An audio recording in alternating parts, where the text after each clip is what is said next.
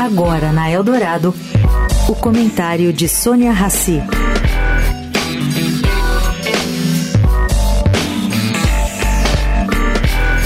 Gente, o ato político convocado por Bolsonaro, que aconteceu ontem na Avenida Paulista, foi maior que o previsto pelo Palácio do Planalto e mais pacífico.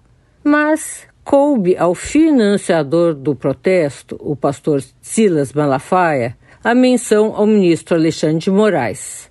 Malafaia o citou 16 vezes em seu discurso. Entretanto, caro ouvinte, pelo que se apurou, antes do ato da Paulista, Malafaia avisou a alguns ministros do STF que não ia atacar o Supremo, que não ia atacar a corte, mas que ia sim criticar Alexandre de Moraes. Lembrou ali, por exemplo, da fala do ministro dizendo que a extrema-direita tem que ser combatida na América Latina. Malafaia fez essa pergunta ao público: como é que o ministro do STF tem lado? afirmou que Moraes não tem que combater nem a extrema-direita e nem a extrema-esquerda, pois ele é guardião da Constituição.